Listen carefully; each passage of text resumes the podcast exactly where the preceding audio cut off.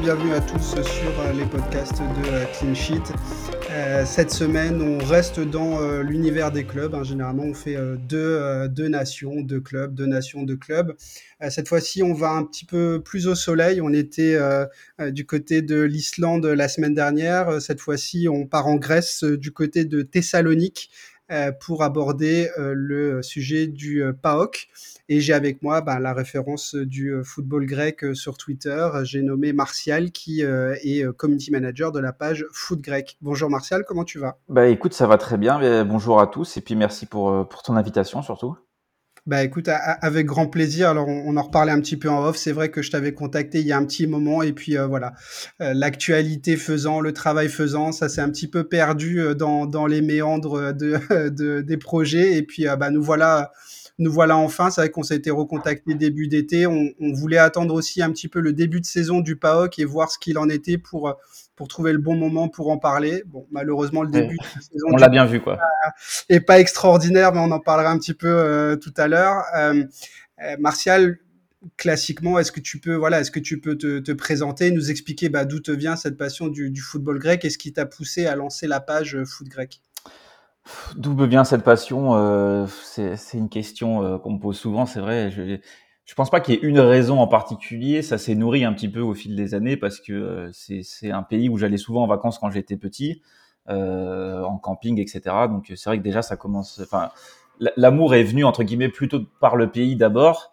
Et puis comme j'étais fan de foot en France, ça s'est développé un peu avec les années. Et puis c'est vrai qu'à l'époque, quand j'y allais en vacances, ça tombait quand il y avait euh, l'ancienne, enfin la Coupe Intertoto à l'époque l'été là, donc il y avait des matchs, euh, des matchs complètement improbables que je regardais dans dans les campings, etc. Et puis voilà, j'ai accroché et puis euh, après, j'ai lié ça un peu avec une passion historique pour le, pour le pays. Et puis, de fil en aiguille, plus j'ai grandi et plus je m'y suis intéressé. Et puis, après, professionnellement, moi, comme je suis journaliste, ça m'a donné aussi une autre porte d'entrée dans ce football grec.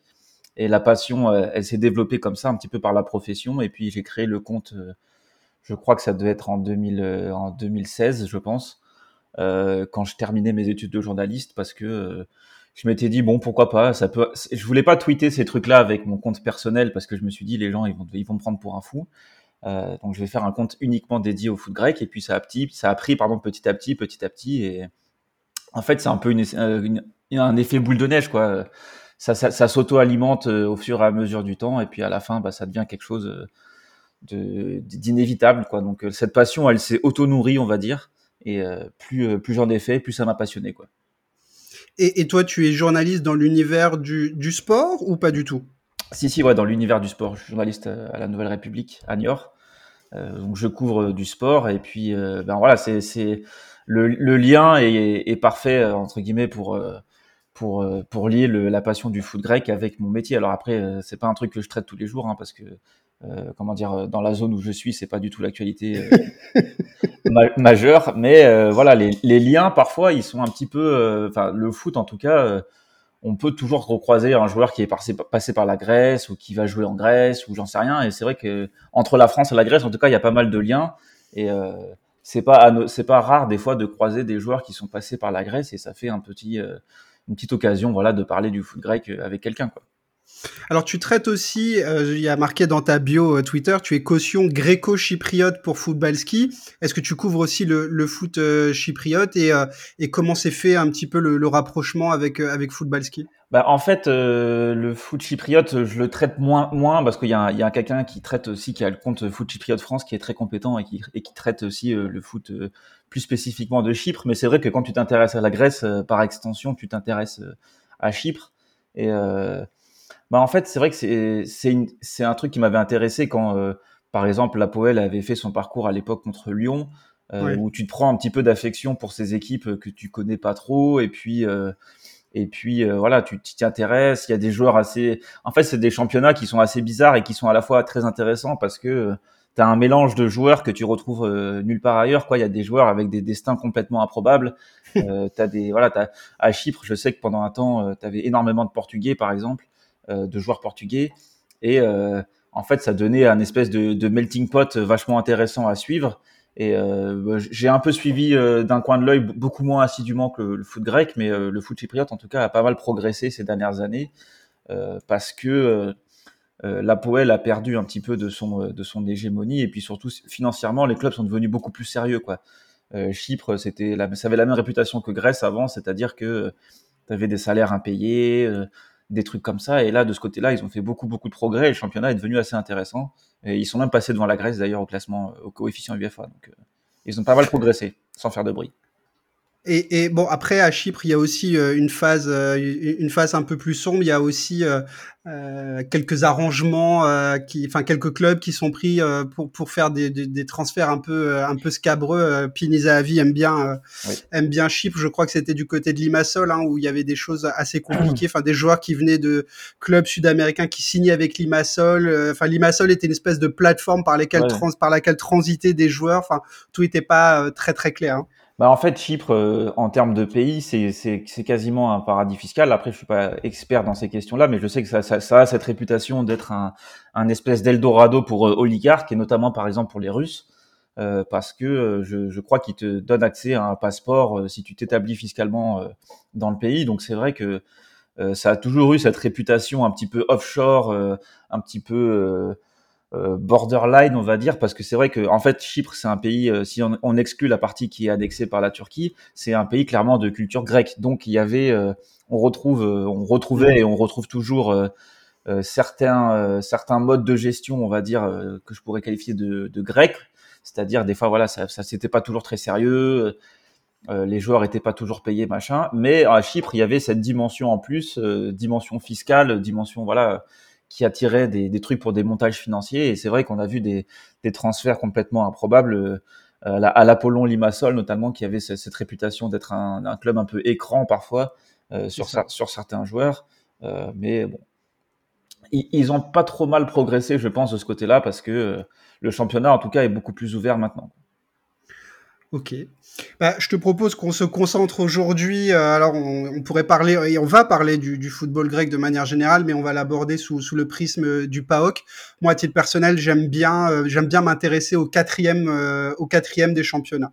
Euh, je trouve que c'est toujours intéressant ceux qui sont toujours derrière le podium comment euh, comment ils cravachent pour essayer d'aller euh, d'aller un peu plus loin. Je trouve ça toujours hyper intéressant. J'ai notamment au Portugal le club de Braga qui me fascine assez pour pour ça.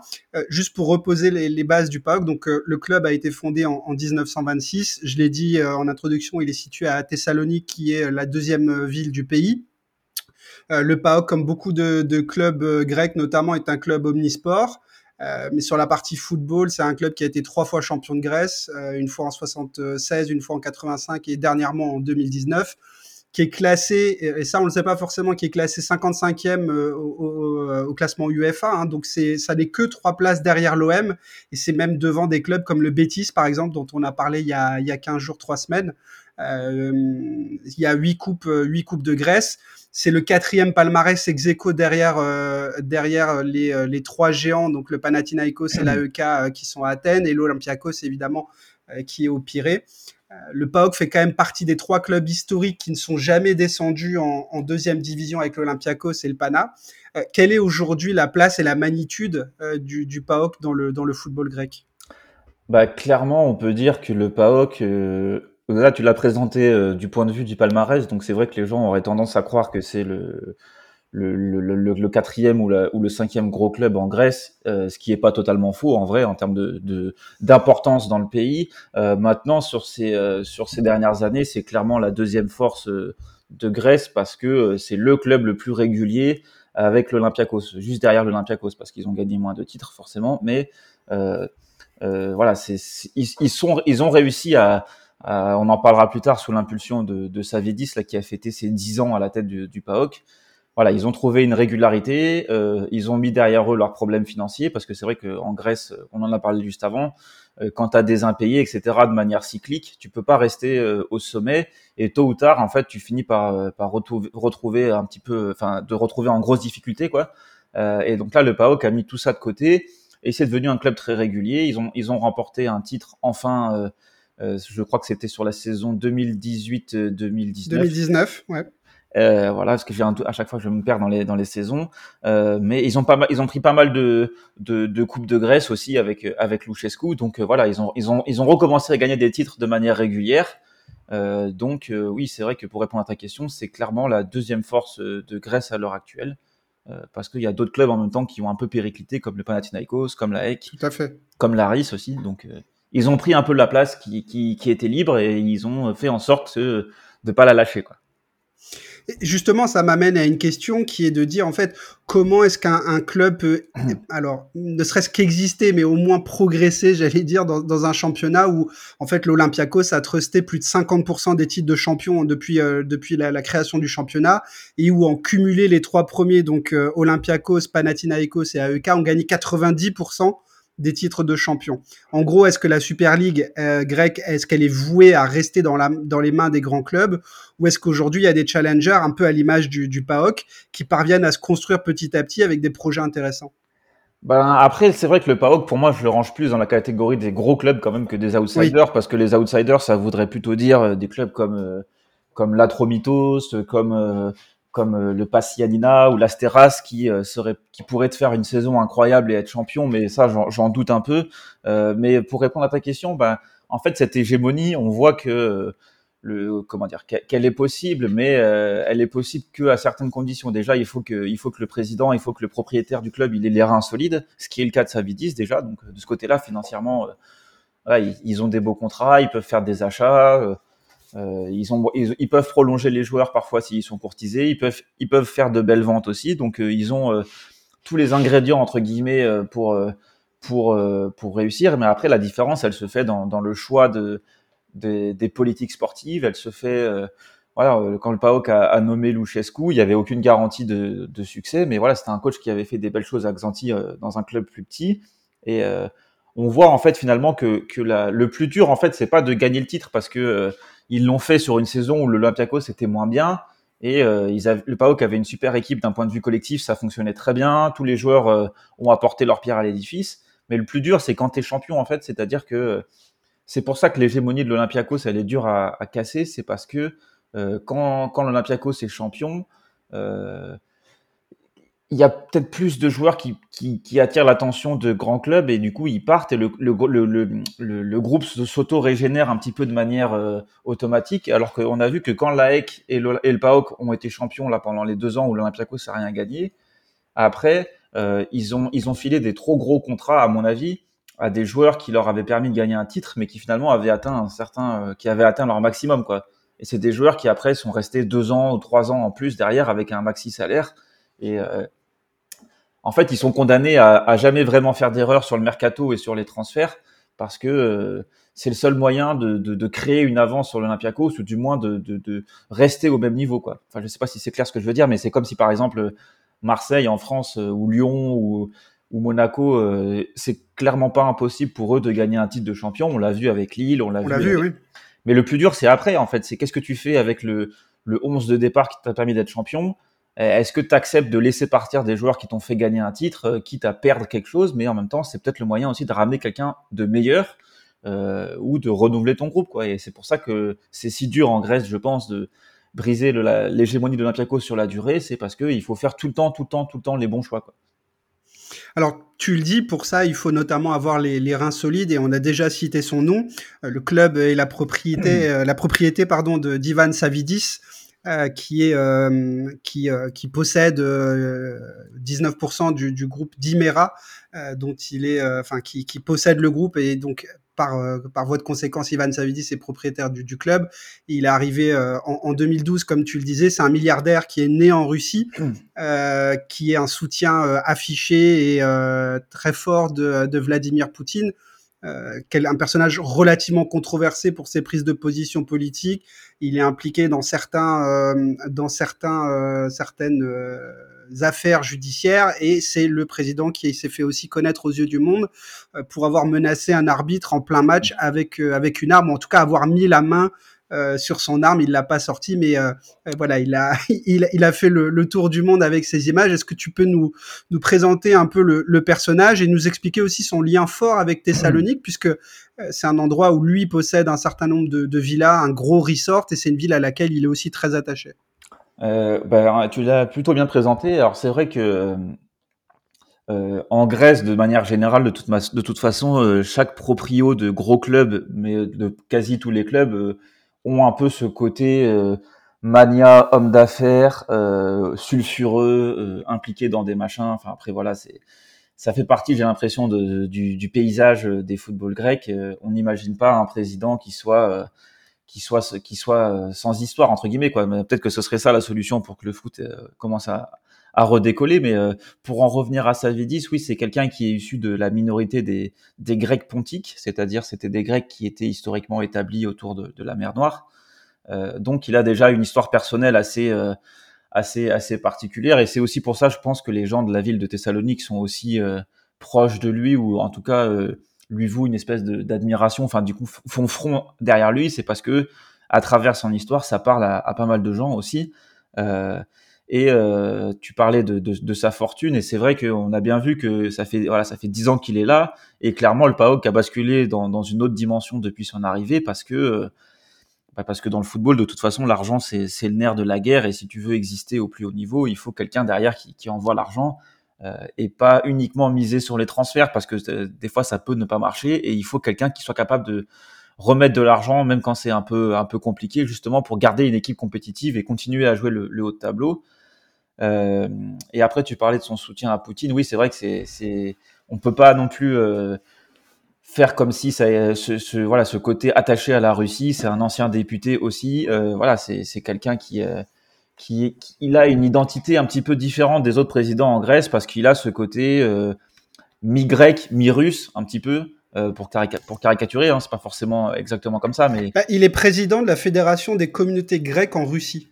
Donc euh, effectivement, il a, il a, ses, il a ce, ce double amour, hein, parce qu'on peut vraiment, il est très attaché à sa Russie natale et via, via son soutien à Poutine, mais il pourrait s'exprimer d'une autre façon. Mais c'est vrai que il est très mm. attaché à la Grèce et à la Russie. Ben voilà, c'est ça. En fait, les, les, les, pontiques, comme je le disais avant, c'est euh, c'est des personnes qui, qui étaient établies. Euh, voilà, lui, il est né euh, dans une ville qui est située en Géorgie à l'heure actuelle, donc euh, sous l'Union soviétique, voilà, les pontiques, c'était des gens qui étaient de culture grecque, mais qui sont nés dans des pays, euh, enfin, qui sont nés en Russie ou à, côté de la Russie, quoi. Donc, euh, ça leur donne une espèce de double culture de fête. Et, et tu parlais aussi de, de ces, de ces, comment dire, de, de, ces, de ces propriétés à Salonique, etc. C'est vrai que voilà, au travers du club, un petit peu comme Marinakis à l'Olympiakos, c'est une manière aussi de, de, faire des affaires, d'être dans des places stratégiques de la ville, parce que bah, Salonique, un peu comme le Pirée, euh, c'est des villes qui sont assez importantes aussi euh, bah, pour, le business, quoi. Tout à fait. Et, donc, euh, les reins solides, est-ce que est-ce que a permis au PAOK de d'améliorer? Moi, c'est une question qui est toujours importante pour moi les infrastructures du club, que ce soit le stade, le centre d'entraînement, le centre de formation. Euh, est-ce que Savidis a euh, continué à développer ça? Est-ce que c'est quelque chose qui est resté en plan? Est-ce que voilà, quel est son euh, son apport sur ce sur ce point-là? Les infrastructures sont sont nickel, euh, centre d'entraînement, tout ça. De toute manière, en Grèce, les infrastructures des gros clubs, elles sont vraiment. il faut vraiment décorréler les infrastructures des clubs des stades parce que euh, on a l'image des, des, vieux stades en Grèce, et ce qui est pas forcément faux d'ailleurs, euh, mais les infrastructures, les centres d'entraînement, etc., les trucs pour la récupération, machin, c'est du très haut niveau pour les jeunes, etc. aussi. Euh, mais c'est voilà les stades, donc il y a l'AEC qui est en train de terminer son stade, le PAOK lui est en projet pour refaire le stade Toumba, donc ça, ça se fera probablement dans un futur assez proche. Maintenant, on sait que les projets de stade, voilà, entre le moment où on dit que ça va être fait, entre le moment où ça commence, entre le moment où c'est terminé, euh, il se passe toujours plein de trucs. Bon, en Grèce, euh, pas plus qu'ailleurs, mais bon, c'est vrai qu'en Grèce. C'est ce que j'allais dire, oui. Après, même en, France, on voit aussi des fois que quand un club se lance dans un stade et qu'il n'y a pas, euh, il y a, nous, en France, on a eu l'euro, donc forcément, ça a tout accéléré. Mais c'est vrai qu'en Grèce, euh, voilà, ça prend du temps. Il faut le permis de travail, il faut, faut respecter le match. Enfin, c'est toujours un peu plus compliqué, mais ils finiront bien par avoir un nouveau stade parce que c'est vrai qu'il est un peu vétuste leur stade de Tumba, même si c'est un, un, stade avec une âme, avec une atmosphère. Euh, il est quand même assez vétuste. Donc je pense que c'est le dernier gros plan de, Savidis, voilà, de doter le PAOK d'un stade moderne, comme on peut le voir dans tous les, clubs européens qui ont un petit, un petit peu d'ambition, quoi. Alors, justement, tu parlais de stade, mais surtout d'ambiance. Euh, est-ce que tu peux nous présenter aussi C'est difficile de parler euh, d'abord du football grec sans parler de l'ambiance, mais là, dans le cas du PAOK, c'est, j'allais dire encore peut-être encore un peu plus particulier. les ultras du PAOK et notamment la section du Gate 4, fondée en, en, 1976, qui est une frange assez, on va dire, enfin c'est la frange ultra vraiment, qui est connue pour être assez violente. En tout cas, désolé si je suis dans les clichés, mais c'est ce que j'ai pu en lire. Euh, connue pour être assez violente, assez euh, détestée par euh, par le reste du monde et avec des relents nationalistes grandissants, même si certains s'en défendent et, et, et affichent une image plutôt antifa. Mais il y a voilà, il y a, y, y a aussi une partie qui est assez nationaliste. Est-ce que tu peux nous parler un peu de ces de, ces ultras du PAOK et notamment de cette frange du, du Gate 4 Ben que que dire, que dire? Oui, c'est vrai que tu, l'as bien dit, je pense qu'on l'a vu la saison dernière euh, avec le match euh, contre Marseille notamment, que c'est euh, une section qui est malheureusement, à mon avis, devenue un petit peu hors de contrôle parce que on l'a vu aussi à l'intérieur du territoire grec avec des incidents, par exemple à la finale de la Coupe de Grèce, sur les finales de Coupe de Grèce précédentes. Euh, certains membres euh, de, de, ce, de, de, des fans du PAOK ont été impliqués aussi dans, dans, dans le meurtre d'un jeune à Thessalonique là, qui était fan de Laris. Donc c'est vrai qu'à mon avis, c'est devenu euh, un petit peu hors de contrôle parce que, comment dire, je, on, voit même plus globalement, si on élargit à la Grèce, que le rapport de force des fois entre les clubs et les ultras, il est un petit peu inversé. On a l'impression que des fois c'est les ultras qui quasi, quasiment dirigent la politique sportive du club, ou du moins font savoir leur mécontentement, euh, parfois en allant, à mon avis, un peu trop loin. Et en, tout cas en Grèce, c'est comme ça que je le vois parce que ça crée un climat un peu bizarre, c'est-à-dire que euh, parfois ils s'arrogent le droit de dire, euh, enfin de donner leur avis au-delà de ce qu'un supporter peut le faire. Moi, j'ai, enfin, mm. ça fait partie du en Grèce, les ambiances chaudes, les ambiances euh, un peu électriques, un peu intimidantes pour l'adversaire. Moi, j'ai aucun. Ils le font au basket. Ils le font au basket. Pardon, excuse-moi de te couper, mais ils le font au basket aussi. Hein. Alors, euh, l'Olympiakos aussi, il y a des grands clubs de basket euh, en, Grèce, mais c'est vrai que et à un moment donné, quand je quand j'ai petite anecdote, mais quand j'ai travaillé sur le trailer de, de l'épisode d'aujourd'hui. Tu sais, je, je, fais toujours une petite vidéo maintenant pour annoncer le, le podcast. Et à un moment donné, je trouvais des images euh, de, de supporters avec euh, avec des comment on appelle ça des des engins pyro, etc. Et je croyais que c'était des supporters de foot. En fait, non, c'était des supporters de basket. Donc, en fait, ils mettent la même ambiance euh, dans, dans les deux cas, quoi. C'est assez, assez bah, en, fait, souvent, c'est les mêmes, hein, que ce soit le Panathinaikos, Olympiakos, euh, enfin, tous les clubs omnisports en Grèce. La, la base de supporters, c'est la même qui va du foot au, qui va du foot au basket et, inversement. Mais au basket, on sent moins ce côté, euh, euh comment dire, euh, tu vois, par exemple, j'avais regardé le Final Four de l'Euroleague. Bon, il y avait eu cet envahissement de terrain euh, de basket, euh, entre l'Olympiakos et Monaco, euh, mais on sent moins ce côté hostile qu'on a pu sentir avec le PAOK. Pour reprendre l'exemple du PAOK, par exemple, quand il y a eu ce déplacement à Marseille, où tu vois des mecs qui sont tous de noir vêtus et qui vont juste pour se battre. Alors après, c'est vrai que j'ai pas envie de paraître naïf ou, quoi, mais c'est vrai que le, le, PAOK, en tout cas, sur ces dernières années, a montré une, certaine radicalisation d'une partie de ses supporters. Il faudrait pas croire qu'ils sont tous comme ça non plus. Euh, euh, mais voilà, ça, ça enlève pas qu'il y, a une belle ambiance au stade. Après, tu me parlais du point du côté nationaliste. C'est vrai que, bah, de toute façon, en Grèce, le nationalisme, c'est une, une, notion qui revient souvent. Après, tu as des clubs qui sont identifiés un peu plus à gauche, comme, comme les Original 21, par exemple, de la HEC, comme, comme le Panionios, par exemple, qui ont toujours été un petit peu à contre-courant euh, politiquement. Mais c'est vrai que en Grèce, de toute façon, euh, je peux pas, il y a moins de groupes qui sont identifiés idéologiquement, euh, par exemple, plus à gauche, comme on pourrait le voir, je sais pas, à Livourne. Euh, les, les, exemples qui me viennent en tête comme ça, il y en a d'autres, hein, mais donc c'est vrai que tu as, toujours un peu ce nationalisme qui revient, et puis tu as aussi un nationalisme qui se fait par alliance. Euh, le PAOK, par exemple, avec le Partisan, euh, l'Olympiakos avec l'Étoile Rouge de Belgrade, parce que voilà, il y a ce côté orthodoxe, on est proche, et culturellement, c'est des peuples assez proches. Donc en fait, tout ça, ça fait un peu un cocktail un cocktail un peu fou. Et c'est vrai que des fois, moi, j'ai l'impression que que ça que ça finit quasiment par être un peu une espèce de d'handicap un peu pour le club parce que euh, bah, tu te tu te manges des sanctions euh, assez régulièrement, des matchs à huis clos, etc. Et c'est vrai que euh, je dis pas qu'ils tirent une balle dans le pied dans, au club parce que ce serait mentir. Ils sont là à tous les matchs, ils font les efforts, ils font les déplacements, machin. Donc c'est vrai que c'est beau, c'est de la ferveur, mais des fois ça, ça va un peu trop loin. Euh, même beaucoup trop loin, et euh, c'est compliqué justement de les faire un peu revenir en arrière pour que le club et les supporters travaillent en harmonie pour quelque chose de, en commun, quoi. Enfin, je sais pas si c'est clair ce que je veux dire, mais c'est si, ça va un peu loin, quoi Si, si, c'est très clair. Et moi, la, question à laquelle ça, ça m'amène, d'ailleurs, le, une belle partie du trailer est consacrée à la ville de Thessalonique. Est-ce que, euh, est-ce que euh, finalement, ces, ces supporters euh, du, du PAOK sont représentatifs de la, de la ville et du caractère de Thessalonique? Est-ce que finalement, est-ce que c'est la fierté d'être, je sais pas, justement, de ne pas être la capitale, mais d'être présent Voilà. Est-ce que, est-ce qu'il y a un lien entre entre le, le comportement des ultras et le caractère même de la ville?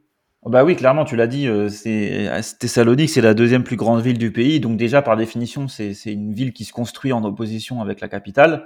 Mmh. Euh, c'est un pays qui est, comme beaucoup, très centralisé, mais peut-être plus que d'autres. Donc, tu as toujours un peu ce sentiment de passer après, d'être moins bien traité. Peut-être un peu comme Marseille en France. finalement. la France est un pays très centralisé autour de Paris et Marseille peut donner aussi cette image de, de ferveur supplémentaire par rapport au, entre guillemets, au rond de cuir de, de la capitale, quoi. Bah, clairement, oui, il y, a un peu de ça. Euh, on, voilà, on se construit en opposition aux géants d'Athènes.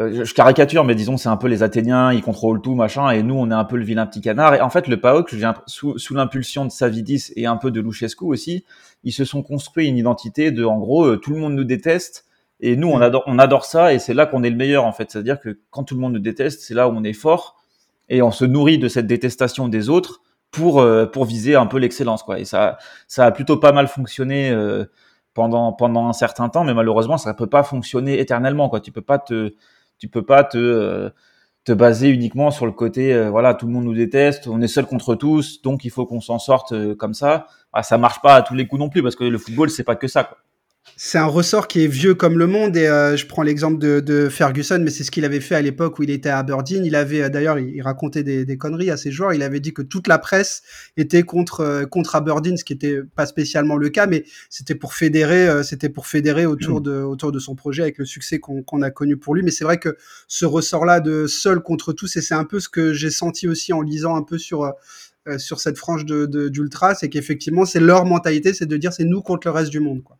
C'est ça, c'est exactement ça. Et après, c'est juste que parfois ça mène un petit peu à, à certains à certains excès quoi mais après ça a été un peu euh, le match le fameux match où Savidis euh, rentre sur euh, rentre sur la pelouse et en fait c'est qu'en Grèce j'ai l'impression que le sentiment d'injustice que les gens ressentent dans le football qui arrive très souvent dans le football que ce soit sur une mauvaise décision arbitrale une suspension machin ça, les gens, ils se servent de ce sentiment d'injustice comme euh, d'une justification pour faire tout et n'importe quoi. Mais là, ça concerne pas que le PAOK, hein. ça concerne tous les clubs. Ça concerne les supporters qui vont envahir euh, envahir la pelouse pour manifester leur mécontentement. Le président qui va se dire bah ok cet effectif il est nul, j'enlève, je, je, je, dégage trois quarts des joueurs, etc. Je dégage le coach. Euh. Et en fait cette injustice là, ils la vivent très mal. Euh, et euh, bah, le PAOK en, en, aussi et surtout j'ai envie de dire et euh, du coup bah des fois ça, ça leur ça les aveugle un peu j'ai l'impression. Ça leur fait perdre une certaine lucidité et après euh, bah, c'est compliqué de se sortir un peu de ce cercle vicieux où tu as l'impression que tout le monde est contre toi ce qui ce qui ce qui te mènera pas forcément à prendre des bonnes décisions quoi. Absolument Absolument. Et ça m'amène aussi à réfléchir, je ne sais pas si c'est corrélé à ça ou pas, mais compliqué d'évoquer le, le, la Grèce et, et, donc le football grec sans parler de la crise financière qui a frappé euh, euh le pays euh, au, au, cours des dernières années. Mmh. Quel a été l'impact, alors on l'imagine un peu, mais euh, quel a été l'impact de la crise financière sur le football grec de manière générale et en particulier sur le club qui nous intéresse aujourd'hui, le, le PAOK ben, après le PAOK, oui, ils ont ils ont subi ça de plein fouet comme beaucoup de clubs, c'est-à-dire qu'il y a un moment donné où ils ont eu tellement de dettes que euh, bah, tu peux plus payer les joueurs, donc tu as des joueurs qui partent en fin de contrat, tu en as quelques-uns qui restent, mais le climat il est, il est dégueulasse, donc tu as des résultats qui sont catastrophiques. Voilà, tu as des, des périodes où tu, tu crois que ça revient, mais ça revient pas, enfin c'est très irrégulier quoi. Et plus globalement, en fait, je pense que la crise de la crise en Grèce, elle, elle a elle a frappé entre guillemets, il y a jamais de bon moment, mais en fait, elle a frappé au, au moment où euh, le foot basculer vraiment dans un côté business, euh, dans un côté euh, trading et, où la Ligue des Champions, bah, voilà, se resserrer autour des meilleures ligues. Et avant ça, la Grèce, voilà, c'était un pays qui envoyait un club sur tous les ans. Parfois, tu en avais deux, et c'était des clubs qui s'en sortaient pas trop mal. Et en fait, la crise, elle a complètement elle a complètement fracassé tout ça parce que ben ça a créé une certaine euh, irrégularité, une certaine instabilité, et ils ont jamais réellement su s'en relever de, ça, euh, parce que bah, après t'attires plus les mêmes joueurs, et donc après t'attires pas les mêmes. Enfin, en fait, c'est un cercle vicieux, quoi. T'attires plus les mêmes joueurs, tes résultats sont moins bons, ton indice UFA il baisse, donc tes clubs ils arrivent pas à aller en Europe tous les ans, donc ton indice UFTA il baisse, donc tes clubs ils retournent pas en Europe, enfin voilà, et tu t'en sors jamais de ça et la crise elle a fait énormément de mal quoi parce que les clubs avant ça, au début des années 2000, les clubs grecs, je dis pas que c'était euh, des bons clubs européens, mais c'était un club quand euh, où tu pouvais signer par exemple directement depuis un club français dans un club grec et on pouvait pas franchement considérer que c'était euh, une, une régression quoi. Je pense que c'est par exemple, pour reprendre l'exemple français, quand, quand Djibril Cissé part, par exemple, c'est là où ça commence un peu à, devenir compliqué parce que Panathinaikos, par exemple, s'est jamais vraiment relevé du départ de, Djibril Cissé. Après, l'Olympiakos en a un peu mieux sorti parce que le club a réussi à retourner en Ligue des Champions assez régulièrement. Mais le PAOK, c'est ça qui leur a manqué. C'est la Ligue des Champions, ça t'amène de l'argent, ça t'amène de, de la renommée. Et euh, quand tu peux pas y aller, ben forcément, voilà, c'est tu, tu, on en revient à ce que je disais avant, c'est un cercle vicieux, mais on le voit encore cet été, quoi. Absolument. Alors, justement, on va faire la transition un petit peu par le jeu, parce qu'on est quasiment à la moitié du podcast et on n'a toujours pas parlé de football, entre guillemets. Euh, L'entraîneur, tu en as, tu as mentionné son nom tout à l'heure, c'est euh, Razvan Lucescu. Euh, c'est euh, le fils de Mircea Lucescu, le, fameux, le fameux entraîneur roumain. D'ailleurs, le père comme le fils parle, il paraît-il, un français excellent. Euh, pour la petite anecdote. Est-ce que tu peux nous présenter un peu l'entraîneur qu'il est, quel est le style de jeu du, du PAOK? Et nous expliquer aussi pourquoi bah, il est parti en fait euh, suite au titre de 2019. Il est parti pendant deux ans en Arabie Saoudite à, à Al Hilal pour revenir finalement l'été dernier. Euh, comment te dire C'est un coach. Moi, je l'ai découvert quand il est arrivé en 2014 en, Grèce. Il a pris le, le, le à l'époque. Euh, qui est devenu Xanthi maintenant, mais le Skoda Xanthi, c'était un club qui était possédé par euh, la personne qui était le concessionnaire Skoda en Grèce, d'où le nom. Et en fait, pendant trois ans, voilà, il a fait du super taf. Il est allé en finale de Coupe de Grèce. Euh, de mémoire, il a mené le club en playoff, je crois. Euh, et en fait, c'est quand il est arrivé au PAOK sur son premier mandat où, où, en fait j'ai découvert un coach que je dirais qui est plutôt à l'italienne, on va dire, parce que lui, c'est son, son kiff, son vrai, c'est le foot italien. Euh, euh, voilà, tu disais qu'il parlait français. Je, je, crois, je suis pas sûr que le fils parle français. En tout cas, il parle bien italien. Et euh, sa tactique, pour moi, elle est, vraiment basée sur du foot italien, c'est-à-dire que euh, voilà, bah, c'est un focus vraiment sur la tactique, sur des points précis qui travaillent à l'entraînement. J'en avais parlé par exemple avec Omar El Kadouri avant le match contre Marseille, et il disait par exemple, on travaille énormément les copies arrêtées, des combinaisons précises sur copies arrêtées. On fait des entraînements où on s'arrête tout le temps pour corriger des trucs tactiquement. Et c'est quelqu'un qui est vraiment très exigeant, qui est euh, voilà, qui, qui est comme on pourrait l'imaginer un coach à l'italienne entre guillemets pour utiliser un espèce de, de poncif qu'on voit souvent. Euh, mais euh, voilà, c'est quelqu'un qui a le détail tactique et c'est quelqu'un aussi euh, qui se qui s'appuie beaucoup sur une ossature de joueurs expérimentés parce que son PAOK à lui, c'est clairement un PAOK de trentenaire, on va dire. C'est des joueurs, c'est Vierinha, c'est Crespo, c'est Varela, c'est c'est Bicesvar, c'est des joueurs qui ont plus de 30 ans, voire 35 ans pour la plupart. Et en fait, il avait créé euh, un collectif comme ça en se basant sur des valeurs sûres. Et euh, on avait l'impression finalement que si tu changeais un joueur, ça changeait rien parce que l'équipe, elle fonctionnait très bien entre elles. Après, c'est vrai que le revers de la médaille, c'est que c'est pas forcément le jeu le plus spectaculaire. Euh, voilà, c'est pas l'entraîneur, euh, comment dire, c'est pas un entraîneur où tu, où tu te régales vraiment devant ces matchs. Maintenant, après, c'est un autre football. C'est c'est euh, voilà, c'est des fois c'est savoir faire le dos rond et contre-attaquer très vite, un peu comme ce qu'il avait fait contre contre Marseille par exemple. Euh, et après tu parlais de son départ en Arabie Saoudite, bah, c'est vrai qu'en fait pour moi le le moment raté de, du PAOK, c'est que quand ils ont eu ce titre en étant invaincus, ils n'ont pas réussi à aller en Ligue des Champions derrière. Et je pense que ça a cassé quelque chose parce que le recrutement, il n'a pas été à la hauteur des attentes. Euh, et en fait, Luchescu se barre à cet été-là et euh, bah, le PAOK se retrouve un peu le bec dans l'eau et ils ont, ils ont, ils ont perdu pour moi l'occasion de vraiment. Euh, tout à l'heure, je te parlais de, continuité pour, pour concurrencer l'Olympiakos. Et c'est ce genre d'accro en fait que tu es quasiment obligé d'éviter parce que sinon, bah, euh, voilà, tu, tu, tu, tu retrouves, tu, tu, tu, tu, tu, te retrouves un petit peu en, en, difficulté face à face au mastodonte quoi. Et c'est vrai que bah, il est parti parce que bon, l'offre saoudienne, elle était irrefusable, mais voilà, il y avait aussi des désaccords en interne. Et euh, bah, du coup, après, il est revenu. Mais c'est vrai que ce deuxième mandat là, depuis qu'il est revenu, euh, est pas forcément, euh, pour moi, est un peu décevant. Et je pense que le PAOK aurait mieux fait de, laisser Pablo Garcia euh, en, poste, mais on aura peut-être l'occasion d'en reparler plus tard. Mais Luchescu, voilà, c'est un, coach, que, j'imaginais partir dans un meilleur championnat même après à Hilal, hein, ou même après son premier passage au PAOK, parce qu'il avait toutes les caractéristiques pour aller à l'étranger. Il était jeune, il présente bien, il parle plusieurs langues, il a des titres. Mais voilà, le, à mon avis, lui, son rêve, c'était d'être en Serie A et ça s'est jamais trop fait. Donc, il est, est-ce qu'il est revenu au PAOK un peu par défaut? Je, j'en sais rien, mais c'est un peu l'impression que ça donne parfois, quoi. En tout cas, euh, quand, quand, je t'écoute euh, parler de, de Razvan Lucescu, j'ai l'impression que j'ai euh, l'exact inverse de, de son père, qui a travaillé beaucoup avec des jeunes, que ce soit au Shakhtar à l'époque et aujourd'hui au Dynamo Kiev, où il a toute cette nouvelle génération ukrainienne dans, dans les mains. Euh, alors, ils ont pour eux tous les deux de parler beaucoup de beaucoup de langues, mais Mircea Lucescu est un entraîneur qui a un jeu plutôt offensif, qui n'a pas peur de prendre des jeunes, qui aime ça d'ailleurs, euh, qui est euh, connu aussi pour ses qualités euh, humaines. voilà, et, et, là où j'ai l'impression que Razvan Lucescu, c'est un football, on va dire un peu plus. Alors, je me déba... enfin, je me démarquerai de l'image à l'italienne parce que, comme tu l'as dit, il y a, y a, trop de poncifs erronés liés à ça, mais où j'ai l'impression que c'est plus un football de, de daron entre guillemets avec des valeurs sûres, un peu plus pas, pas, militaire, mais en tout cas plus rugueux, quoi. c'est là où je vois moins la, la, la filiation avec son père, quoi. Tu l'as dit et tu parlais de, de militaires et je pense que c'est c'est euh, de mémoire, je crois que le PAOK le surnomme le général.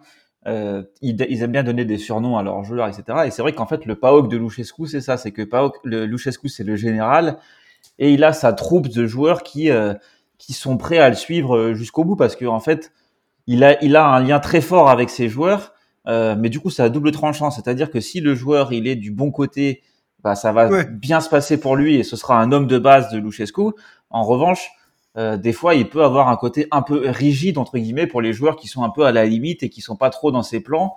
Et c'est des joueurs qui finalement sont, seront jamais réellement dans ses plans. Mais bon, après, après ça, c'est le propre de, de beaucoup d'entraîneurs. Hein. Je veux dire, tous les entraîneurs euh, ont un peu leur, leur tête. Mais c'est vrai que tu parlais de, des jeunes. C'est pour, pour moi, c'est son gros défaut parce que euh, Luchescu, il, il, a beaucoup bossé en Ukraine. Et, et c'était un championnat qui a, bon après là, euh, évidemment avec les événements qui se passent, forcément il y a, y a des trucs qui, qui, qui, dépassent le football, mais c'est un championnat qui a jamais vraiment périclité économiquement et ils ont quand même pu travailler avec une osmose de joueurs étrangers et avec une bonne base de, de joueurs euh, locaux parce que le Dynamo Kiev c'est un super centre de formation, le Shakhtar peut-être un peu moins, mais le pays globalement a, des super équipes de jeunes avec la sélection, tu as une sélection qui tourne bien, donc tu as un vivier qui est de bon niveau et Luchescu père euh, l'a plutôt bien entretenu. Alors que son fils, en Grèce, euh, bon déjà tu as la sélection qui a complètement périclité. Euh, et puis bah, pourtant le PAOK c'est un super club formateur, mais voilà Luchescu on a l'impression qu'il n'aime pas prendre ces risques-là parce que est-ce que c'est parce qu'il n'a pas le choix et qu'il faut qu'il gagne forcément pour concurrencer l'Olympiakos? J'en sais rien, mais des fois tu te dis il va utiliser jusqu'au bout ses joueurs, ses trentenaires, ses, ses fidèles euh, lieutenants euh, jusqu'au bout, alors que tu as des jeunes derrière qui demandent que à jouer. Et en fait, finalement, il y a un moment donné, moi j'ai l'impression que la saison là qui démarre, je, je suis pas certain qu'il va aller au bout de cette saison parce qu'on a l'impression qu'il a à bout de souffle, quoi, qui, qui peut plus vraiment tirer euh, le meilleur de cet effectif là. Oui, et, et, justement, on va parler. Alors, on, on, abordera le sujet de la formation juste après, mais euh, puisque tu parles de construction d'effectifs, euh, je voulais qu'on parle aussi du nouveau directeur sportif euh, du club. Il est arrivé en, janvier dernier. Il s'agit de José Boto. Euh, peut-être que les peut-être que les joueurs de Football Manager le, connaissent. Il a 20 euh, absolument partout. moi, c'est comme ça que je le connais. C'est vrai que il y a relativement peu de lecture à son sujet, donc peut-être un article un jour de la part de Clean Sheet. Il faudra éplucher les sites portugais, les sites grecs et les sites ukrainiens puisqu'il mmh. il, venait du Shakhtar. Alors aujourd'hui, il est directeur sportif, mais c'est vrai que ses précédentes attributions étaient d'être euh, directeur du scouting euh, au Benfica, puis euh, au Shakhtar Donetsk. Euh, est-ce que tu connais un petit peu le personnage? Est-ce que tu peux nous parler un petit peu de lui? Euh, Je connaissais pas vraiment le mec avant qu'il arrive euh, enfin que je connaissais pas. Je, je, pouvais pas attester de, son travail avant, mais je savais, je connaissais de nom, comme tu l'as dit, euh, par Football Manager, et parce que voilà, c'est un mec qui était au Shakhtar, euh, qui a fait Benfica puis Shakhtar, donc ça atteste d'une certaine euh, qualité. Et en fait, c'est une nomination qui est intéressante parce que pour moi, ça montre que le club a envie de, bah, basculer aussi dans, ce foot moderne où tu vas chercher des joueurs plus jeunes et où tu les revends euh, ce qu'il faisait, ce enfin le club faisait un peu moins avant, même si euh, quand ça, en fait c'était le fils de Savidis qui gérait essentiellement les transferts avant, et le club avait pas mal bossé avec euh, avec l'Ukraine, avec la Russie, et ça avait pas trop mal fonctionné parce qu'ils avaient trouvé des joueurs vraiment intéressants.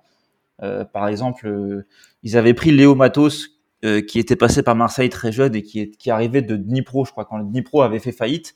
Ils avaient récupéré ce latéral droit et qui était devenu assez monstrueux pendant 2-3 ans qui avait été un des grands artisans bah, du, doublé.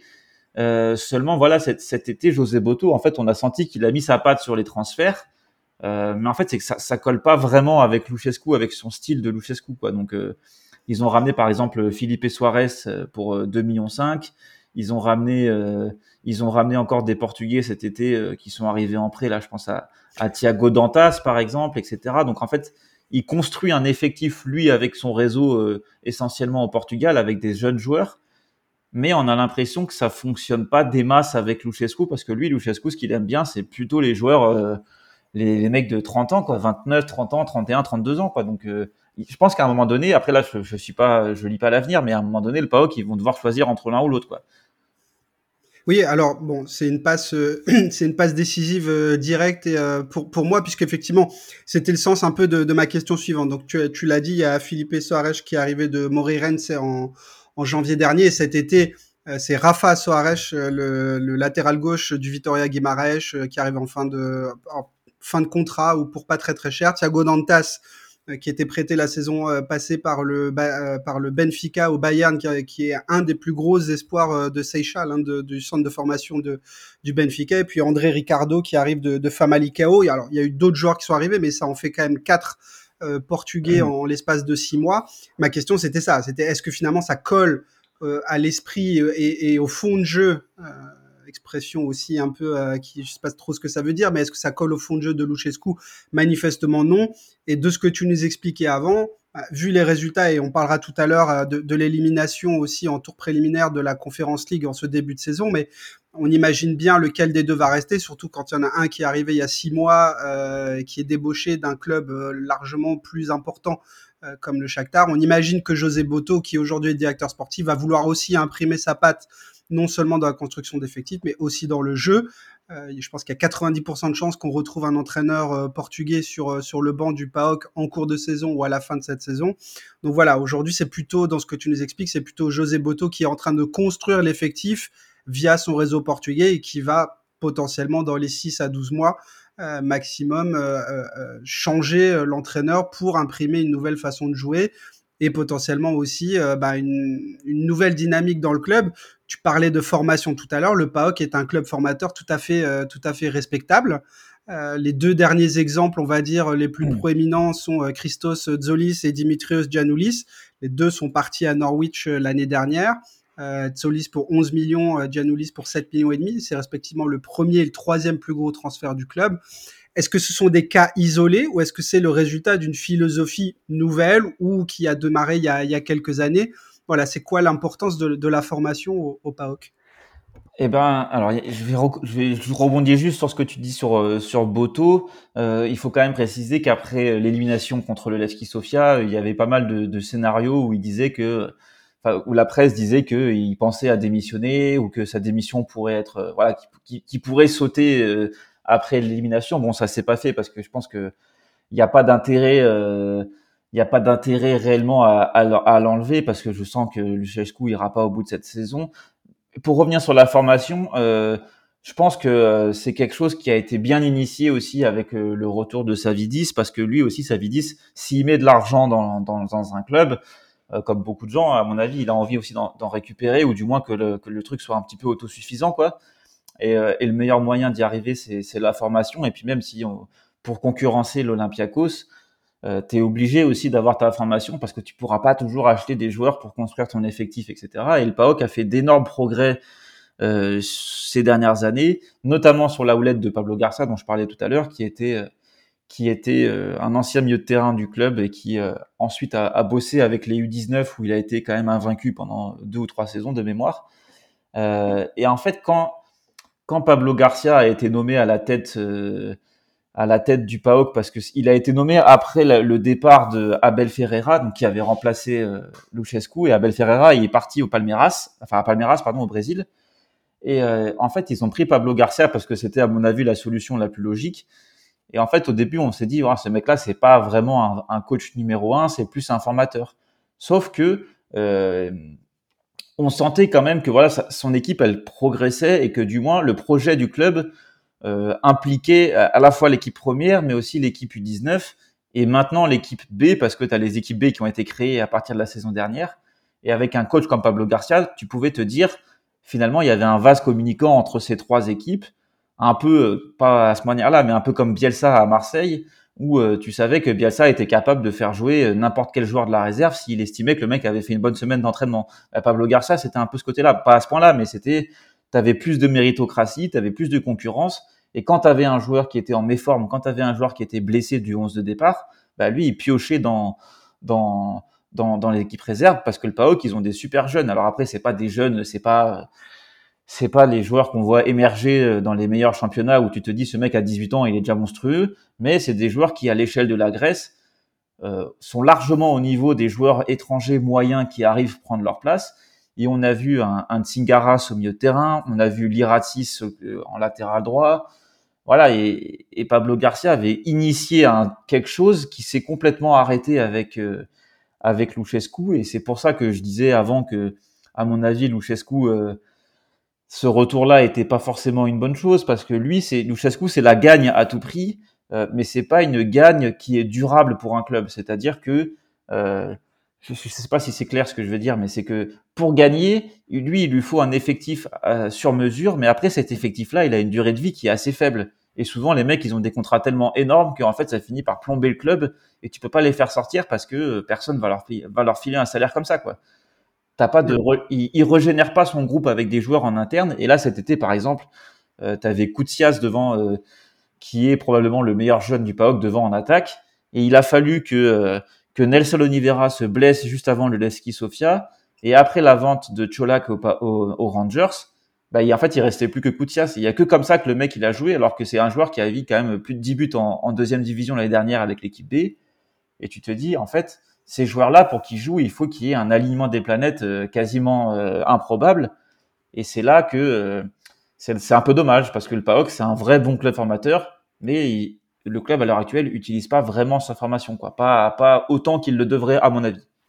Bon, de toute façon, pour ceux qui, qui sont intéressés par, par la formation en, Grèce, tu as, tu as participé aux, aux formations football club il n'y a pas très très longtemps. Hein, c'est bah, c'était au mois de juin. Le, le, podcast est sorti. Je viens de vérifier ça le, le 13 juin. Tu en as parlé avec euh, avec l'ami Scipion. Donc euh, euh, effectivement, on peut te retrouver sur, sur ce podcast pour avoir un, un aperçu plus global du, du, souci de la formation, hein, puisque le, le, podcast est intitulé euh, La formation en Grèce, un tournant raté avec l'Euro 2004. Effectivement, euh, de ce que tu de ce que tu viens de nous dire, on, on, voit bien à quel point finalement la formation globalement dans le dans le football grec n'est pas n'est pas le socle, malgré le fait que au PAOK manifestement, ben déjà tu es la deuxième ville du pays, donc tu as un vivier. Euh, et euh, ben, quand on voit le cas de Christos Stolis, alors ça s'est pas vu à Norwich, mais je pense que le passage entre le PAOK et, euh, et le favori à la relégation en, en, Angleterre, c'est relativement compliqué. Je ne sais plus s'il a été prêté cette saison, je crois que oui aux Pays-Bas, mais je suis pas sûr. je pense qu'il lui manquait cette étape de, de, transition, en tout cas un joueur ultra prometteur. Gianoulis, lui, c'est un petit peu mieux adapté, mais il est un peu plus âgé. Hein. Zolis est parti, je crois qu'il a 10, tout juste 18 ou 19 ans. Donc, oui, trop tôt, je pense peut-être un peu tôt, ou en tout cas il manquait cette étape euh, euh, intermédiaire. Je rebondis, pardon, puisque tu as rebondi sur José Boto, et, et, je me rappelle de ce que tu as dit du football euh, chypriote, qui est très friand du, de, de, joueurs et d'entraîneurs portugais. C'est aussi le cas en Grèce, euh, que ce soit au PAOK d'ailleurs ou, ou à l'Olympiakos. Je ne sais pas si c'est le cas au, au Pana, je t'avoue que je suis moins le club depuis un moment, mais l'Olympiakos aussi aime les joueurs portugais. Est-ce que quel est le lien entre le, entre le football grec et le football portugais?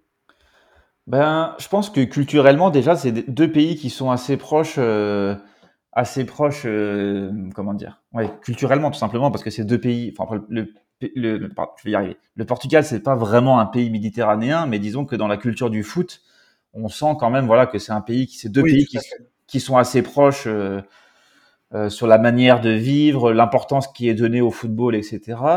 Et puis en fait, je pense que la, le le l'attrait pour le Portugal, pour moi, il, il, vient du fait que après après que Mourinho euh, soit devenu un coach référence. Tu as toute cette nouvelle école, école pardon, de techniciens portugais qui a essaimé un peu en Europe. Et si tu veux, le, la Grèce, euh, bah, c'est dit, voilà, c'est des gens qui ont des compétences. Euh, c'est des styles de joueurs qui, à mon avis, s'adaptent plus facilement à la Grèce, un petit peu comme les Argentins ou les Brésiliens.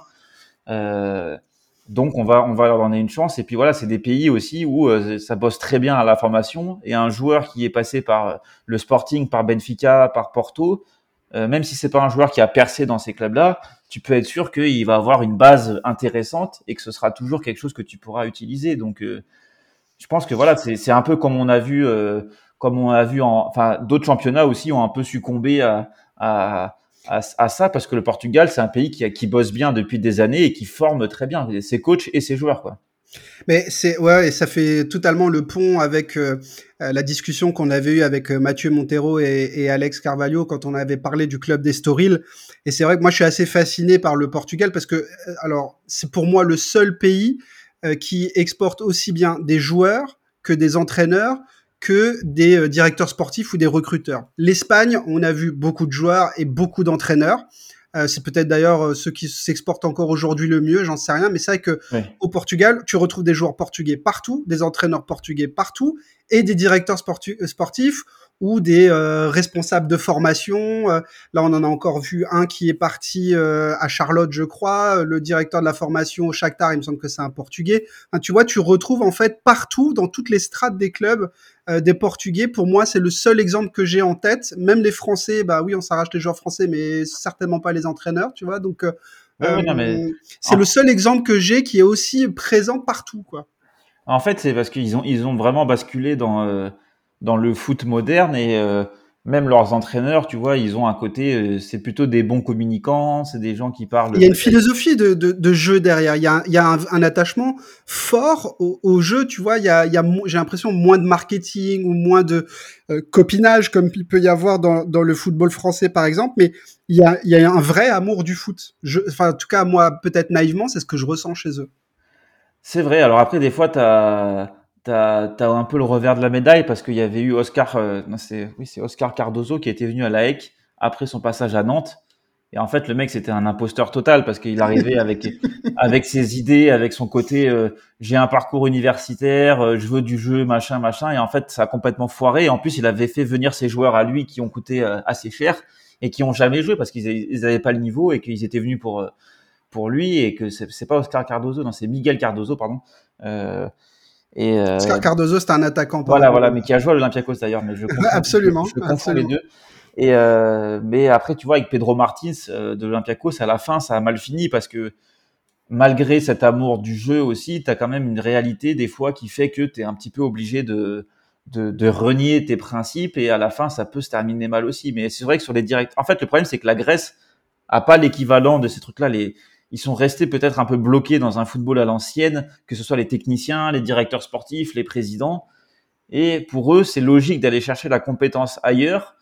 Et donc, du ah coup, les, gens qui sont, euh, qui aimeraient progresser en Grèce, les Grecs, que ce soit les joueurs, les entraîneurs, les directeurs sportifs, bah, en fait, ils se font manger leur position par, euh, par les autres. Alors, c'est vrai que 80% du temps, c'est logique, entre guillemets, parce que c'est une question de compétence.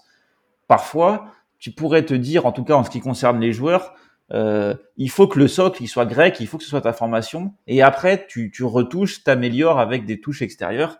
Et euh, pour en revenir au PAOK à Luchescu, c'est hyper frustrant en fait parce que euh, je pense justement au PAOK la formation elle est pas ratée loin de là. C'est un, c'est un club qui a un réseau de, de scouting dans le pays qui est vraiment très bon. Ils vont chercher des joueurs dans des petites académies locales même quand c'est pas dans leur zone et ils les forment, ça en fait des bons joueurs. C'est des joueurs qui sont bons en U17, c'est des bons, des joueurs qui sont bons en U19 c'est des joueurs qui sont bons avec l'équipe B. Et, il manque cette dernière passerelle et Luchescu, c'est pas le genre de gars à donner cette passerelle, quoi. Et du coup, ça pose la question de savoir, en fait, là, quand tu te fais éliminer par le Levski Sofia, quelque part, tu es obligé de repartir sur quelque chose d'autre. Donc pourquoi, pourquoi persister avec Luchescu en sachant très bien que euh, ce groupe-là, il est à bout de souffle et lui, probablement, il est à bout de souffle? C'est quelque chose que je comprends pas. Et l'Olympiakos en a payé le prix cher euh, en licenciant Pedro Martins cet été parce que ça, on sentait déjà depuis des mois que c'était comme ça. Et je pense que le fiasco, ce sera le prochain. Ouais. Et, et, juste pour finir sur la parenthèse euh, portugaise, euh, il y avait déjà eu un directeur sportif portugais au PAOK, c'était Mario Branco qui était passé, alors qui, qui a eu un parcours assez compliqué, était passé notamment par la Bulgarie, je crois, et il venait d'Estoril, enfin il avait bossé à l'Estoril, au Hajduk Split, et il est aujourd'hui au, Fenerbahçe. Donc tu vois aussi, bah, le gars est passé effectivement par le Portugal, mais aussi par la Bulgarie, la Croatie, la Grèce, la Turquie. Donc voilà, c'est c'est c'est euh, tu disais tout à l'heure, géographiquement le Portugal n'est pas méditerranéen. En tout cas, c'est une région dans laquelle euh, ils ont euh, ils ont beaucoup de succès. je voulais aussi qu'on parle de de des résultats récents, que ce soit de la saison dernière ou, ou de ce début de saison, notamment sur le plan européen.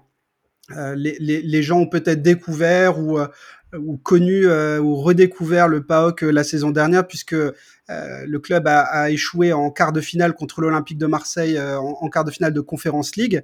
Après un beau parcours hein, où ils ont quand même éliminé la Gantoise et Midtjylland, une équipe danoise qui a, qui a la cote ça ressemblait, moi j'ai pas vu les matchs, mais ça ressemble plutôt sur le papier à un beau parcours. Est-ce que c'était le cas? Ben, en fait, moi, je, me souviens très bien euh, avoir dit euh, après l'élimination contre Marseille que euh, je voyais ce parcours européen comme une fin de cycle et pas comme quelque chose de prometteur pour la suite parce que euh, quand tu prends l'équipe du PAOK cette année-là, euh, tu as, énormément de joueurs qui étaient très qui étaient vieillissants. donc tu avais Crespo en défense qui est parti, T'avais bon Varela, il jouait plus, mais il est parti. T'avais Bicesvar qui est toujours là, mais qui a 35 ans ou 36 ans. T'as Vierinha qui qui est pareil, qui a 36 ans, 37 ans même, je crois. Euh, et en fait, j'étais assez alarmiste paradoxalement parce que je m'étais dit, euh, ce match retour contre Marseille que tu abordes à la maison avec un seul but de retard, t'avais quelques suspendus à Marseille. C'était pour moi, c'est un truc qui allait jamais se représenter parce que j'étais quasi sûr que euh, en fait, ça rejoint exactement ce que j'ai dit au début du, podcast en disant c'est tellement dur de, de, de, de c'est pas c'est pas si dur de gagner, enfin de faire un truc. Le plus dur, c'est de durer, de le répéter, de, de, de, rester à ce niveau de performance. Et en fait, dès que le match contre Marseille s'est fini, je me suis dit là, je suis sûr que le PAOK va jamais refaire. Euh, va, va jamais... tirer sur la corde jusqu'au bout, quoi. Ouais, et puis en fait, c'est c'est ce que je disais en fait avec Luchescu, c'est que c'est pas c'est pas du succès qui est viable parce que dans cet effectif-là, ça manquait de joueurs, à l'exception peut-être de Liratis, de Tingaras, euh, de joueurs de qui tu peux te dire, ah bah tiens, ces mecs-là, ils ont fait un super parcours avec le club, ils ont pris de l'expérience et dans un an, dans deux ans, ils vont être encore meilleurs et ça va faire un truc incroyable. Mais c'est un peu comme ce qu'avait fait Marseille en finale de la Ligue Europa. En fait, c'est dur de faire des parcours viables vraiment. Et euh, donc ce parcours-là, il était très bien en, en Conférence League parce qu'ils ont ils ont réussi à sortir de leur groupe. Certes, ils sont sortis un petit peu euh, à, l'arrache, mais ils ont quand même réussi à éliminer deux équipes derrière. Et ça, je pense que c'est très important d'être capable d'éliminer des équipes. Euh, gagner des matchs en Europe, c'est bien, mais éliminer une équipe, c'est pour un club grec, je pense qu'on en est plus, on en est au stade où il faut réussir à se réjouir de ça. Sauf que, en fait, euh, les politiques sportives, elles sont tellement euh, pas irrégulières, mais elles sont tellement euh, fragiles, quoi, que les, en fait, chaque été, tout est remis en cause avec ces tours préliminaires. Il n'y a pas de dynamique. C'est ça que tu nous expliques. En fait, il n'y a pas de dynamique. C'est des coups euh, sur une saison, en tout cas avec euh, euh avec euh, Luchescu, c'est des coups sur une saison, mais il n'y a pas de ça, ça n'a pas créé de dynamique, ce qui explique. Et excuse-moi de t'avoir coupé, mais tu pourras continuer sur le sujet. Ce qui explique qu'ils aient perdu en, en, en, second tour préliminaire contre le Levski Sofia cette saison. Ben, en fait, c'est comment dire? C'est euh, c'est la, la, contrepartie d'avoir des tours préliminaires à jouer chaque, chaque été. En fait, j'ai pas l'impression que les clubs grecs aient réellement compris euh, ce qu'il en était. Parce que moi, je les ai regardés ces matchs contre le Levski Sofia. Euh, j'ai vraiment eu l'impression, à Levski Sofia, je me suis dit putain, mais c'est quoi ces joueurs? C'est quoi? Il y avait des joueurs que je connaissais pas. J'ai découvert un mec là qui était passé par la réserve de Lens. Sur ce match-là, je me suis dit honnêtement, il m'a fait une impression contre le PAOK quasiment meilleure que un joueur de Marseille face au PAOK il y avait un écart de niveau de, de, fraîcheur, de, préparation globale. Je me suis dit, mais c'est pas possible.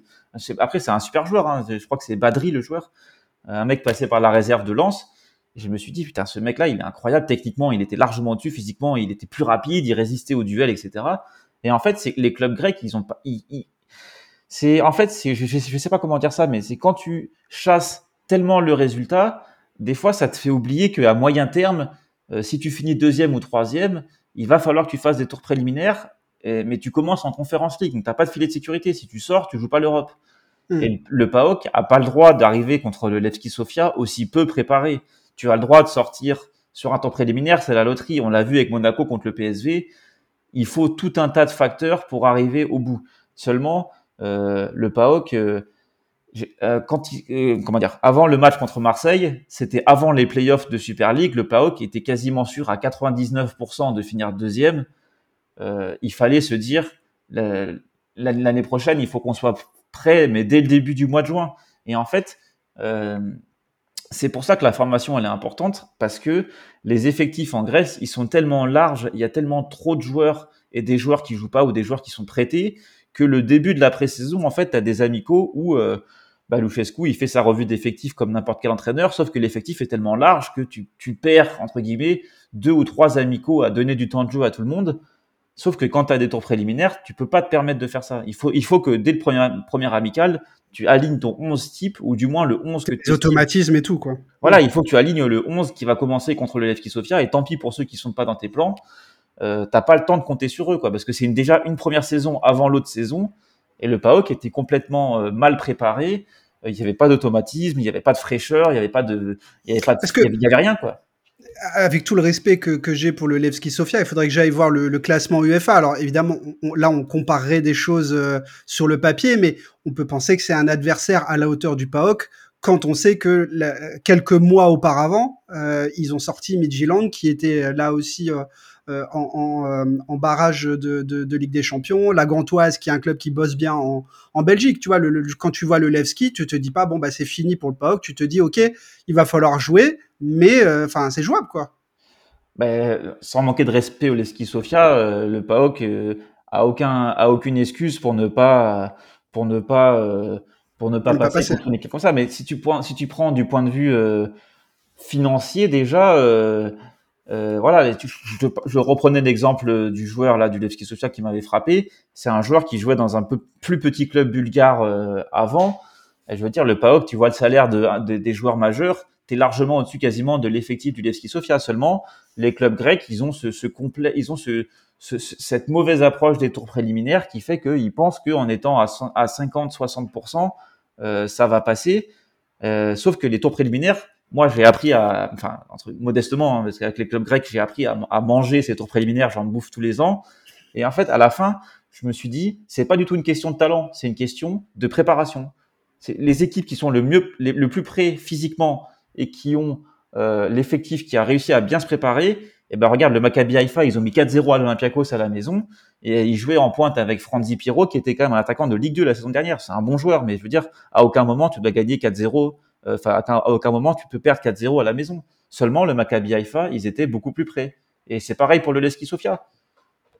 C'est une question de, en fait, ton préliminaire, c'est juste une question de, de fitness, quoi. Il faut que tes joueurs, ils soient à 100% et qu'il faut que, que, il faut que les clubs grecs, le PAOK en tête, parce que le PAOK, quand tu finis deuxième, tu démarres en Conférence League. L'Olympiakos, au moins, peut se dire, si je perds en Ligue des Champions, je retombe en Europa League. Et même si je perds en Europa League, je retombe en Conférence League. Donc, ils ont quand même de grandes chances de jouer l'Europe. Euh, le PAOK a pas de filet de sécurité et c'était c'est proprement scandaleux ce qu'ils ont présenté là contre le Levski Sofia, qui si ça se trouve ne jouera même pas l'Europe à la fin parce qu'ils ont peut-être pas le niveau pour passer le dernier tour de conférence, enfin de barrage de Conférence League quoi. Mm. Euh, Martial, on, on s'approche de, de, la fin du, du, podcast. Je remercie déjà pour tout ce que tu as pu nous, nous apporter. Je voudrais qu'on finisse sur une note euh, au moins positive, si ce n'est euh, euh si ce n'est tournée vers vers l'avenir. Est-ce que tu peux nous donner euh, potentiellement l'un ou l'autre nom à suivre, jeune ou moins jeune? On a compris qu'avec Luchescu, ça serait peut-être aux alentours des 30 ans. je plaisante, mais est-ce qu'il y a voilà l'un ou l'autre joueur pour toi qui qui va faire une, une saison, une belle saison au PAOK euh, et qui, euh, qui potentiellement voilà, peut, peut prétendre à une, à une belle carrière euh, un, un peu plus haut que, que la Grèce? Ben moi, j'en vois deux. Alors après, c'est vrai que c'est conditionné à, à Luchescu ou pas, hein, mais je parlais de Koutsias, là, de Georgios Koutsias, qui est un attaquant de, de 18 ans, donc il est né en février 2004, qui est pour moi un très très gros talent, et j'espère vraiment cette saison qu'on pourra le voir à l'œuvre. Alors même si c'est pas en, en, tant que titulaire, mais euh, voilà, dans la rotation. Et euh, il y a aussi Constant Elias, Yanis Constant Elias, qui est donc lui né en 2003, qui est un milieu offensif. Il avait été prêté à, à Eupen, euh, et, je sais pas comment on prononce Eupen, le club belge. Ouais, c'est ça. À partir de, de janvier. Bon, il a un poil tendre encore, mais lui aussi, je pense qu'il peut clairement avoir son mot à dire si jamais si jamais le club prend un virage différent avec ou sans Luchescu, euh, voilà, c'est des joueurs que j'ai envie de voir à l'œuvre. Euh, en plus des joueurs comme Tingaras, qui a déjà 21 ans au milieu de terrain et qui est un joueur, à mon avis, qui sera pas loin d'être titulaire. Et euh, Liratsis à droite, euh, un latéral de 22 ans, pareil, qui lui euh, a de belles chances en plus d'être en sélection parce que c'est un poste qui est un petit peu, un peu court en sélection. Mais voilà, après, il n'y a pas, pas beaucoup de joueurs vraiment, à part ces quatre-là, sur lesquels m'enthousiasmer. Mais bon, si les quatre ont déjà du temps de jeu, ce sera déjà très bien parce que il faut y aller étape par étape. Après, il y a, y a Michailidis, là, le défenseur central, qui se remet des croisés et qui a été fauché en, en plein élan. Mais voilà, il y, a, quelques, il y a quelques motifs d'espoir quand même. Hein. Le PAOK a un effectif intéressant, seulement on, sent que il n'y a pas d'osmose actuellement entre le directeur sportif et l'entraîneur. Et je pense que malheureusement, on le voit assez régulièrement euh, ailleurs. Quand ça se passe comme ça dans un club, c'est pas bon signe. C'est pas bon signe du tout, ouais.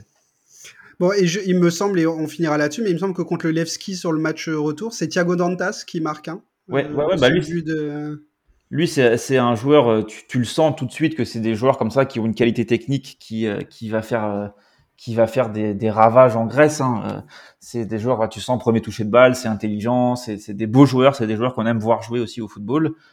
Euh, maintenant, voilà, au PAO qui, en fait, pour reprendre les tours préliminaires, l'effectif était pas prêt en même temps, quoi. Et c'est ça le problème des tours préliminaires, c'est que t'as pas le temps de, tu vois, ils ont recruté un défenseur qui est arrivé de alors attends, comment il s'appelle? Euh, C'est, je vais le retrouver.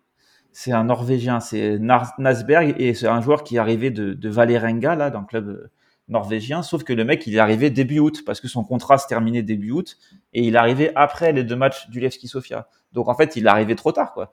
Et euh, c'est ça qui est compliqué, c'est qu'en fait, peut-être un jour, il faudrait que on puisse faire des contrats euh, un peu comme en NBA, quoi, des contrats de deux mois, trois mois pour que les joueurs ils soient là juste l'été pour préparer les tours préliminaires et puis après une fois que tu es qualifié, bah tu fais ton vrai effectif.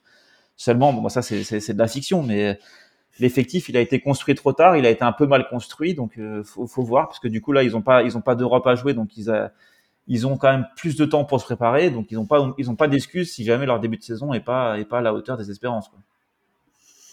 Ok, bon, j'ai essayé de finir sur une note positive. Tu es revenu quand même sur, sur une note plus négative, mais en tout cas, euh, au moins réaliste et qui nous a bien présenté euh, pour moi le, le, euh, le, club et, plus globalement l'état du, du, foot grec, même si on n'a pas pu aborder tous les sujets évidemment en une heure. Mais, mais voilà, je te remercie pour, pour, pour ton apport sur, sur tous ces points-là. Voilà, je, je, vais conclure en te demandant, bah, voilà, quelle est, quelle est la suite euh, entre guillemets pour euh, pour toi et, et pour euh, et pour foot grec. Je sais pas si toi aussi tu as un, un, podcast ou si tu organises des spaces. quelle va être ta couverture s'il y en a une de de, de la Coupe du Monde. Enfin voilà, qu'est-ce qui est qu'est-ce qui est prévu? Bah alors là, la Coupe du Monde, il y aura pas la Grèce, donc il y aura pas de, forcément, il y aura, y aura pas de couverture plus qu'autre chose, mais je fais quelques spaces euh, de temps en temps, des podcasts aussi. Après ça, souvent j'attends, euh, j'attends de voir un peu les tirages au sort euh, des coupes d'Europe. Donc là, ça, dépendra, je pense, de l'Olympiakos, hein, qui sera probablement le seul club en, en, engagé en Europe. Maintenant, on verra parce que là, il y a les matchs qui ont commencé, donc on va voir si ça, si ça donne quelque chose. Mais mais après, ma couverture, non, ça dépend un petit peu au, fil, au fur et à mesure des envies. Voilà, c'est s'il y a un joueur, un transfert entre un club français, un club grec, un tirage au sort, si l'Olympiakos par exemple tombe dans le groupe de Nantes ou quoi, ça peut être l'occasion de, de parler du foot grec. Mais euh, en fait, le, le, vrai contenu, c'est plutôt le compte Twitter. Hein, c'est là où j'essaie d'échanger au maximum et de partager parce que je pense que c'est le plus euh, le plus facile entre guillemets pour le faire, quoi. Après, que après c'est assez chronophage hein, les autres. Hein. C'est pas toi que je vais l'apprendre, mais c'est j'ai pas toujours le temps non plus euh, sur les podcasts, etc. J'essaie de faire des articles quand même de temps en temps, mais c'est compliqué. C'est compliqué, pas toujours. Ok, bah écoute Martial, euh, merci, euh, merci pour ton, pour ta participation. J'espère que tu as, as, pris autant de plaisir que moi. Moi, j'ai passé une heure à, à apprendre pas mal de choses sur un club que je, je de loin, où je voyais qu'il y avait des choses qui se passaient et maintenant j'en sais, euh, un peu plus. Euh, en tous les cas, euh, voilà, on se, laisse là pour, cette semaine. Pas de podcast la semaine prochaine puisque je prends enfin une petite semaine de vacances. Promis, je pars pas pour quatre mois, mais je pars que pour une petite semaine. Et puis on se retrouvera la semaine suivante pour une nouvelle destination. Salut à tous, à bientôt.